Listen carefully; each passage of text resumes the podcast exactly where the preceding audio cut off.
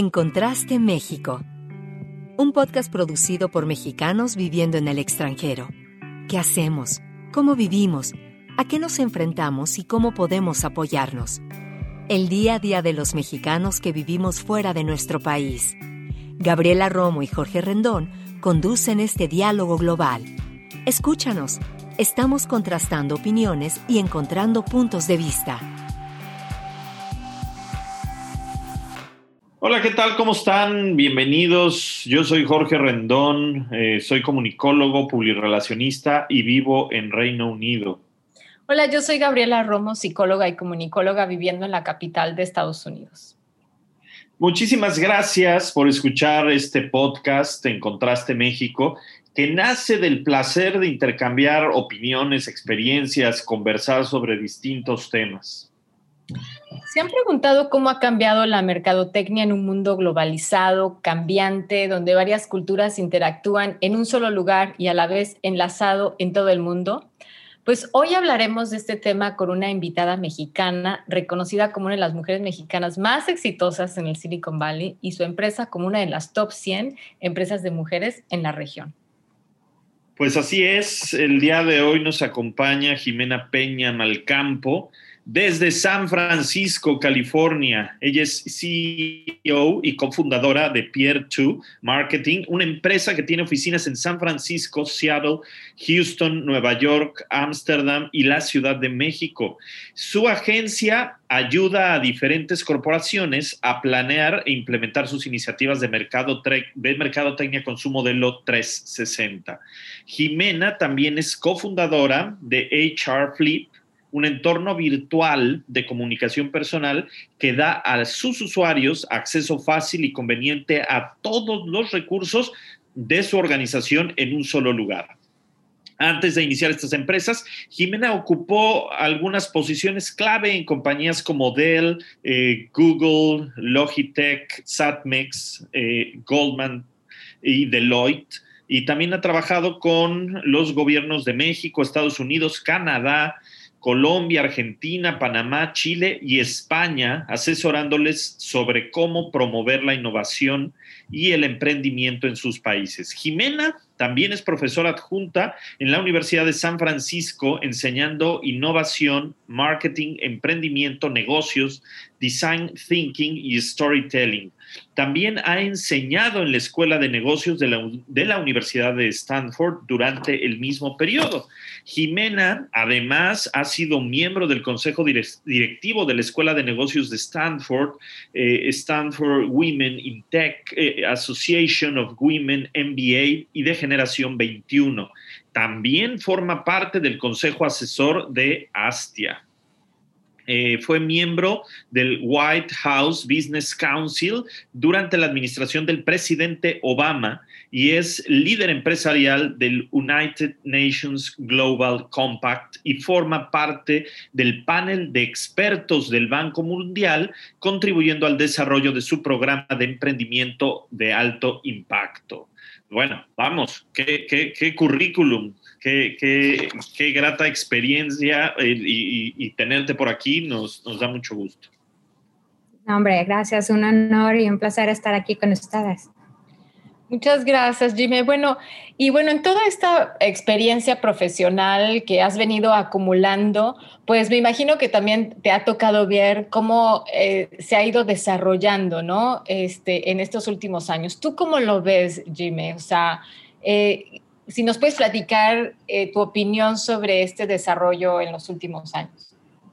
Sin duda, o sea, creo que la mercadotecnia en estos últimos años, digamos que yo creo que en 15 años se ha desarrollado significativamente, ha cambiado muchísimo, este, gracias a la tecnología principalmente, ¿no? O sea, antes era una mercadotecnia mucho más masiva, este, en cuanto al mensaje y la segmentación, ¿no? Este, los mensajes eran más a grandes audiencias, ¿no? Y a tratar de llegar a, más personas, ¿no? Esta era la visión no solo de, comunicólogos y mercadólogos, sino también de las mismas empresas.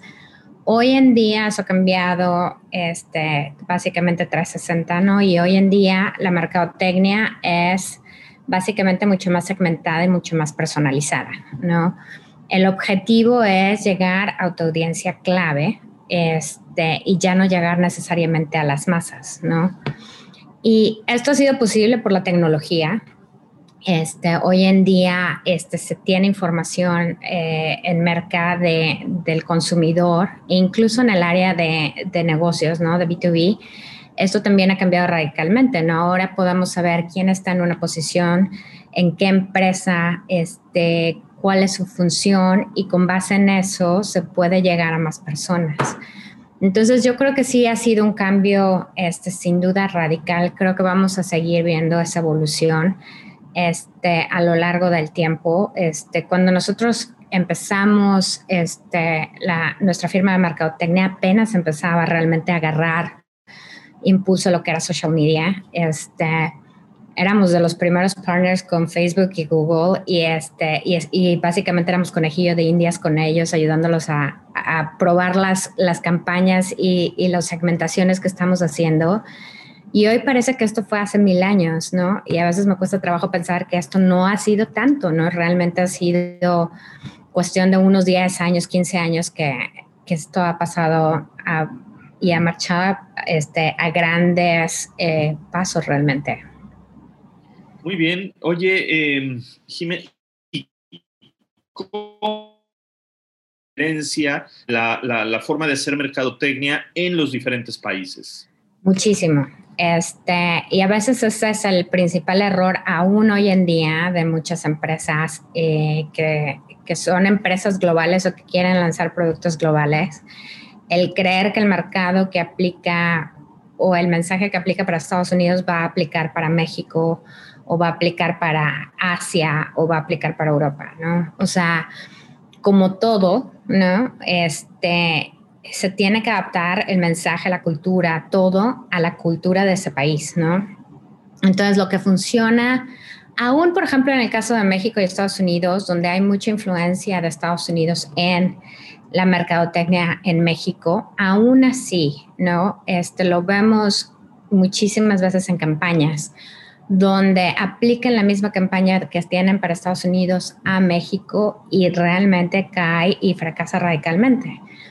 ¿Por qué? Por el lenguaje, ¿no? Hay, hay modismos, hay palabras que usamos en el día a día, ¿no? Que cuando uno las escucha en un anuncio o las ve en un mensaje o en un contenido, suenan raras, ¿no? Cuando no eres, este, o cuando no suena como la persona que está en ese país este, colores, por ejemplo, algo que a veces la gente no piensa, ¿no? Este, colores tienen significados muy diferentes en cada país, ¿no? Este, por ejemplo, el rojo, ¿no? El rojo este, en muchos países es precaución, es agresión un poquito. Digo, llama la atención, pero, pero realmente el uso es más precavido, mientras que, por ejemplo, en lugares como China se usa muchísimo porque significa prosperidad, significa buena suerte. Entonces se usa mucho en la mercadotecnia. El verde, por ejemplo, en Indonesia no se puede usar, está prohibido por ley. Eh, y, así, por ejemplo, el verde en México es algo muy patriota. Generalmente las asociaciones con el verde, ¿no? O son ecológicas o son este, muy relacionadas a nuestro país, aún en el subconsciente, aunque no sea tan obvio. Este, el naranja, por ejemplo, ¿no? Es luto para algunos países y en otros países es un color vibrante y que da este, armonía, ¿no? Entonces, son sutilezas a veces que hay que tener en cuanto al lenguaje, la cultura, los colores, este, la forma de usar este mensajes, incluso las personas que estás usando en tu contenido, ¿no? Este, que uno tiene que realmente conocer ese mercado para que cuando lo pones en práctica realmente estés llegando a esos hogares o a esas personas o a esos negocios con su voz, ¿no? Porque si no, obviamente la gente no va a comprar definitivamente un producto o un servicio. Em, a mí algo que alguna vez me llamó la atención viajando a China es que vi que los espectaculares eh, venía, o sea, eran modelos europeos anunciando productos eh, para el consumo de la población en China. Y eso me llamó muchísimo la atención. o sea, ¿cómo? ¿Por qué? ¿No? Em, y bueno, me imagino que de haber toda una explicación. Y en tu experiencia, eh, dime, o sea, ¿cómo se explica eso? Que no usaban gente local. Sí, sobre todo para productos de, de bienes de lujo. Esta se utiliza mucho. Y es el, el, el, sentido aspiracional, ¿no? Muchas veces es el sentido aspiracional de ciertas marcas a usar esos productos para ser o sentir ese tipo de cultura o ese tipo de personas. Entonces, al usar modelos, este, incluso en México lo tenemos un poco también, este, aunque quizás se vea menos marcado, pero también para ciertas cosas los modelos que se utilizan, digo, no se ven nada como las mujeres mexicanas, ¿no? O como los hombres mexicanos para el caso. Este, pero es el aspecto aspiracional, sobre todo en, en productos y bienes de, de, lujo. Muchas veces la aspiración es querer o ser como un país o una cultura diferente. Y ahora, eh, por ejemplo, ¿cuáles dirías que son las, las habilidades que, ahora se, requieren, se demandan para poder eh, hacer negocios desde un punto de vista de la mercadotecnia y la innovación?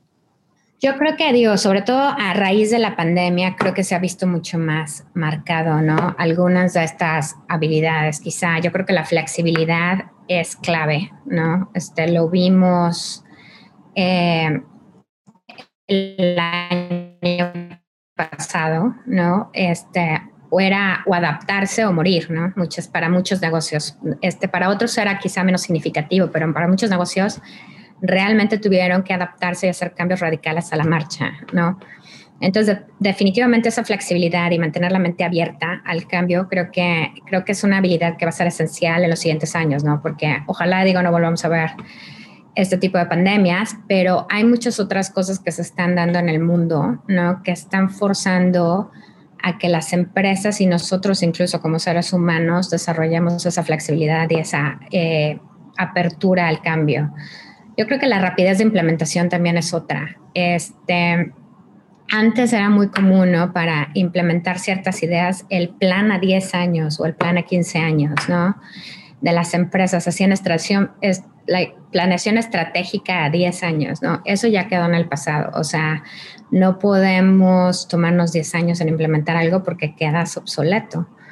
Este, y de nuevo, ¿no? Lo creo que lo vimos con muchas empresas este año, o sea, donde lanzaron productos y servicios, digo, lanzamos una vacuna, bueno, no uno, pero este, se pudo lanzar una vacuna en, en, en, un año, ¿no? Lo insólito, nunca se ha visto, ¿no? Siempre tomaba 10 años.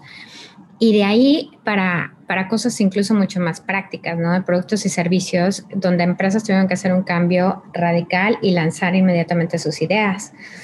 Y, y yo creo que finalmente la, la innovación continua, ¿no? O sea, creo que ya no se puede dar el lujo ni empresas, este, ni gobiernos ni personas de vivir un poquito en los laureles del pasado, ¿no? O sea, creo que hoy en día este, las cosas están cambiando tan rápido que lo que tenemos que estar haciendo constantemente es ver al futuro y pensar en qué cosas podemos estar mejorando o qué cosas se pueden estar haciendo para sacar nuevas cosas que creen valor, ¿no? Este, para el consumidor o para nuestros clientes, quien sea el usuario final. Entonces yo creo que esas cosas realmente van a ser esenciales, este, no solo en mercadotecnia, pero simplemente en la forma de hacer negocios en los siguientes años. Oye, Jimmy, y dentro de todas estas habilidades, este, ¿hay alguna que nos distingue como mexicanos, no? Porque luego ya ves que dicen, no, bueno, o sea, sé que esa no sé, o sea, se le ponen como características de los mexicanos y que, o sea, me, pregunto si realmente existen esas ciertas características que sí nos distinguen y que además esto nos pueda dar una ventaja comparativa, que nos destaque a la hora de estar haciendo negocios, a la hora de implementar o de innovar. No, claro, absolutamente. O sea, a veces a mí me sorprende cuando decimos, no, es que México está muy atrás en, emprendimiento, ¿no? Y puede ser que quizás sea en el ecosistema, pero realmente es que, digo, lo hemos visto siempre, los mexicanos son emprendedores innatos, ¿no? O sea, y basta ver la cantidad de pequeños negocios, este, pequeños negocios familiares, pequeños negocios individuales que hay en nuestro país, ¿no? O sea, todo el mundo está empezando algo, ¿no? Todo el mundo quiere ser su propio jefe Y, este, y lo vemos en las calles y lo vemos en todos lados, ¿no? O sea, hay cuates que están emprendiendo en el semáforo. Este, y eso no significa que no sea emprendimiento, claro que lo es, ¿no? Este, eh, entonces yo creo que lo que, lo que da la fortaleza o, el beneficio a los mexicanos es la mentalidad eh, de improvisación continua, ¿no? Este, somos gente que a lo mejor por, por el desarrollo de nuestro país o las cosas como están en nuestro país, pero siempre aprendemos a hacer más con menos, ¿no? Este, porque no tenemos recursos infinitos como otros este, países como Estados Unidos o algunos países europeos, ¿no? Entonces, en nuestro país estamos acostumbrados a que tienes que hacer que las cosas funcionen con un alambre y un chicle, ¿no? Entonces, yo creo que esa mentalidad es lo que realmente hace que México pueda tener muy buenos emprendedores, porque están continuamente pensando, creando, este, imaginando cómo echar a andar esto eh, en poco tiempo y con pocos recursos. Y, este, y yo creo que también algo que, que contribuye a esto, por ejemplo, es por ejemplo, acá en Estados Unidos, ¿no? Cuando se descompone una lavadora, cuando se descompone un refrigerador, este, realmente, o sea, casi nadie lleva a arreglar las cosas, ¿no? Porque es más el ir a comprar algo nuevo que, que arreglarlo por el costo de, de mano de obra. Mientras que en nuestro país estamos acostumbrados a arreglar todo, ¿no? O sea, es muy extraño, digo, y, quizá estamos evolucionando un poco más en ese aspecto por la influencia de acá, pero en verdad es muy común llevar a arreglar las cosas, ¿no? Desde un zapato hasta, hasta una lavadora. Entonces, esa esa cultura de emprendimiento, esa cultura de creación, de imaginación, de, de, querer hallar soluciones, está innata en nuestro país. Y sí, lo que creo que quizá falte, que también ha evolucionado mucho en los últimos años en México, es el generar ese ambiente para que el emprendimiento pueda florecer, ¿no? Este, que haya suficientes capitales este, de inversión, ¿no? Para emprendedores, que haya este, más incubadoras y lugares donde estos emprendedores puedan crecer y fortalecerse para lanzar sus productos, ¿no? Eh, pero, pero creo que también en esas áreas ha habido un avance con respecto a los últimos años. Muy bien. Oye, y, por ejemplo, eh, bueno, tener, tener éxito eh, en en Silicon Valley, por ejemplo, ahora eh, sabemos de tu trayectoria, la hemos visto. Eh, eh, tener éxito como mujer en un, en un entorno además dominado por, por, hombres o durante mucho tiempo dominado por hombres es difícil. pero ¿cuál crees que fue la, la, clave de, del éxito que has tenido? ¿qué, ¿Qué dirías? Este, bueno, primero, así como que exitoso todavía, creo que queda mucho rumbo por hacer, pero gracias. Este, pero creo que realmente eh, sí, o sea, he, estado en campos que definitivamente este, han sido mucho más este, para hombres que mujeres. Y conforme he ido avanzando en mi carrera, desafortunadamente vas viendo que las mujeres van disminuyendo significativamente, ¿no? Eh, yo creo que una es la preparación. Este, realmente eh, no, es, no es irreal decir que sí hay este, barreras, ¿no? Que todavía este, sí hay vallas para, para mujeres versus hombres. Es totalmente tangible, pero a fin de cuentas uno puede llegar hasta donde quiere llegar, ¿no? Este, y a lo mejor significa que tienes que ser un poquito este, más visible, ¿no? Y hablar más fuerte, ¿no? Y, o sea, una de las cosas yo diría es preparación, ¿no? Eh, el prepararte, el, tratar de mejorar, este, el aprender, este, siempre te va a dar la, la, mano adelante, ¿no? Un poquito. Este, yo siempre vas a poder generar mucho más respeto cuando las personas se dan cuenta que sabes exactamente lo que estás hablando o que sabes más que el cuate de al lado, ¿no? Este, la habilidad de comunicar ideas. A veces a las mujeres se nos vuelve un poquito más difícil el comunicar lo que queremos, ¿no? O lo que necesitamos. Este, para, los, para los hombres viene más rápido, ¿no? Están más acostumbrados a decir y a pedir las cosas más directamente las mujeres son un poquito más sutiles, ¿no? Pero a veces yo creo que hay que pasar eso y, el saber comunicar las ideas no significa necesariamente que tengas que gritarlas, pero el saber comunicar la, pasión que uno tiene por ciertas ideas o lo que quieres lograr y hacer, ¿no? El alzar la mano, este, si estás trabajando en una empresa, decir yo quiero esa promoción y no tener miedo, este, yo creo que es esencial. La confianza en uno, ¿no? Este, si tú no te echas porras y si tú no crees en ti, nadie más va a creer en ti, ¿no? Entonces empieza por uno y, y ya después eso se ve reflejado en los demás, ¿no? Si tú tienes esa confianza, este, vas a irradiar esa confianza hacia otros definitivamente. Eh, y algo también que es muy importante, yo creo, este, y que me ha tocado quizá mis propios tropezones darme cuenta, es el pedir ayuda. ¿No? Este, que es otra cosa que a veces a las mujeres somos un poquito más débiles en eso, ¿no? Queremos ser autosuficientes, somos las maestras de hacer mil cosas en un tiempo, ¿no? Y queremos hacer todo, ¿no? Queremos hacer mujeres emprendedoras, mujeres de negocios, queremos ser mamás, queremos ser, o sea, todo no se puede.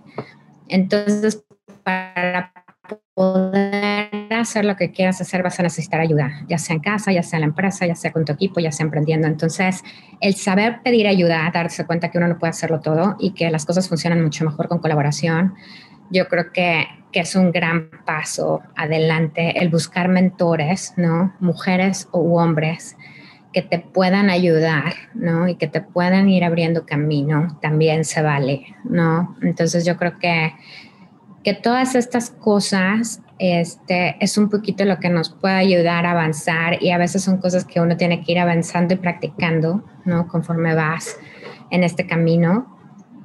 Este, y cada quien va reconociendo su propio estilo, ¿no? También, este, a veces creemos que tenemos que ser como los hombres, ¿no? Para subir y, y ser exitosos, ¿no? Y realmente eh, cada quien es como es, ¿no? O sea, la, gran diversidad en una empresa es eso, es la diversidad de hombres, mujeres, de, de, cada quien en nuestra sociedad como son, tal cual, ¿no? Este, entonces, yo creo que, que el ser como uno es, ¿no? Y, y, y, y reforzar tu propio estilo es lo que también te va a permitir ser más exitoso. Oye, y, ahora, un poco nos has, nos has contado desde la perspectiva de género, pero ahora yo te preguntaría, y desde la perspectiva de ser mexicana, entonces, una mexicana exitosa en Silicon Valley, ¿qué nos dices? Cuéntanos un poco de esta, de esta, de experiencia, cómo ha sido, cosas buenas, cosas malas, retos, oportunidades. Sí, este, yo siempre creo que en mi mentalidad no ha dejado que, que el ser mujer o el ser mexicana este, me ponga una etiqueta, ¿no? Este, sin embargo, no porque yo no me la ponga no significa que existan, ¿no? Este, entonces, desde luego, o sea, me ha tocado comentarios. Eh, te puedo dar un ejemplo. La primera vez que, que formé parte del consejo directivo de Stanford, estaba practicando con uno de los miembros, una persona muy amable, no lo hizo con la menor intención de molestar, pero el primer comentario fue, fuiste la primera, ah, eres mexicana, fuiste la primera persona de tu familia en llegar a la, a la universidad. Entonces, inmediatamente asumen, ¿no? Que tú vienes de un cierto, este, pues de un cierto parámetro que, o que entras en un cierto modelo cookie cutter, ¿no? De que eres mexicano, debes de tener estas características, ¿no? Y, y yo creo que depende de uno demostrar que no es cierto, ¿no? Yo creo que depende de uno, yo continuamente, y como eso me ha tocado miles comentarios, ¿no? O sea, de cómo vives en México, este, incluso de personas que, que tienen educación y cultura, ¿no? Este, pero que nunca han viajado o que nunca han ido a nuestro país, ¿no? Entonces las suposiciones que tienen en su mente de cómo uno ha crecido, ¿no? Incluso de cómo es la Ciudad de México, ¿no? O sea, somos una de las ciudades más avanzadas en cuestión de mil cosas, ¿no? Cultura, tecnología, este, yo siempre les digo, es que hay de todo en México, ¿no? Eh, entonces yo creo que depende de uno, ¿no? El, el, reforzar y el contradecir esos, esos paradigmas que se tienen, ¿no? El, eh, el, decir, no, es que los mexicanos no somos así, ¿no? O es que en México existe esto, esto y esto y tenemos estos avances. Y, o sea, simplemente enseñarles fotos, ¿no? Esta es la Ciudad de México. Eh, entonces, sí, claro, yo creo que eh, incluso en, el, en, el, campo emprendedor, muchas veces no, no asumen que, que, yo soy mexicana. Este, y cuando lo digo, eh, a veces no causa ninguna diferencia y a veces sí. Eh, y siempre es como un poquillo de asombro, ¿no? Este, entonces, para mí siempre este, ha sido un orgullo ser mexicana y seguirá siendo un orgullo. Y, y yo creo que depende de, de, nosotros, ¿no? Que estamos en, en, diferentes posiciones en nuestro mundo, el hacer nuestro país orgulloso, ¿no? El que vean en nuestro comportamiento, en nuestra preparación, en nuestras habilidades y que digan, wow, es que es mexicano, ¿no? Y, y si vemos eh, en todos lados, ¿no? En ciencia, en emprendimiento, en empresas, en muchísimos campos. Los mexicanos siempre están ahí, ¿no? Entonces yo creo que conforme uno con el propio ejemplo este, puedas realmente cambiar en sus mentes, ¿no? Esos, esos paradigmas que puedan tener, esos vallas, es conforme vamos a ir abriendo también camino a los que vienen detrás de nosotros, ¿no? Excelente. Yo creo que hay recomendaciones para muchos mexicanos que están fuera además y que no solamente en, en, en el área donde tú estás, ¿no? Oye, Jimmy, eh, rápidamente, ¿cómo se te puede contactar? Este, pues están mis, mis dos sitios de internet de las empresas. Este, uno es peer2marketing.com eh, y el otro es hrfleet.com. Este, y, ahí nos pueden contactar este, para lo que se les ofrezca. Perfecto. Muy bien.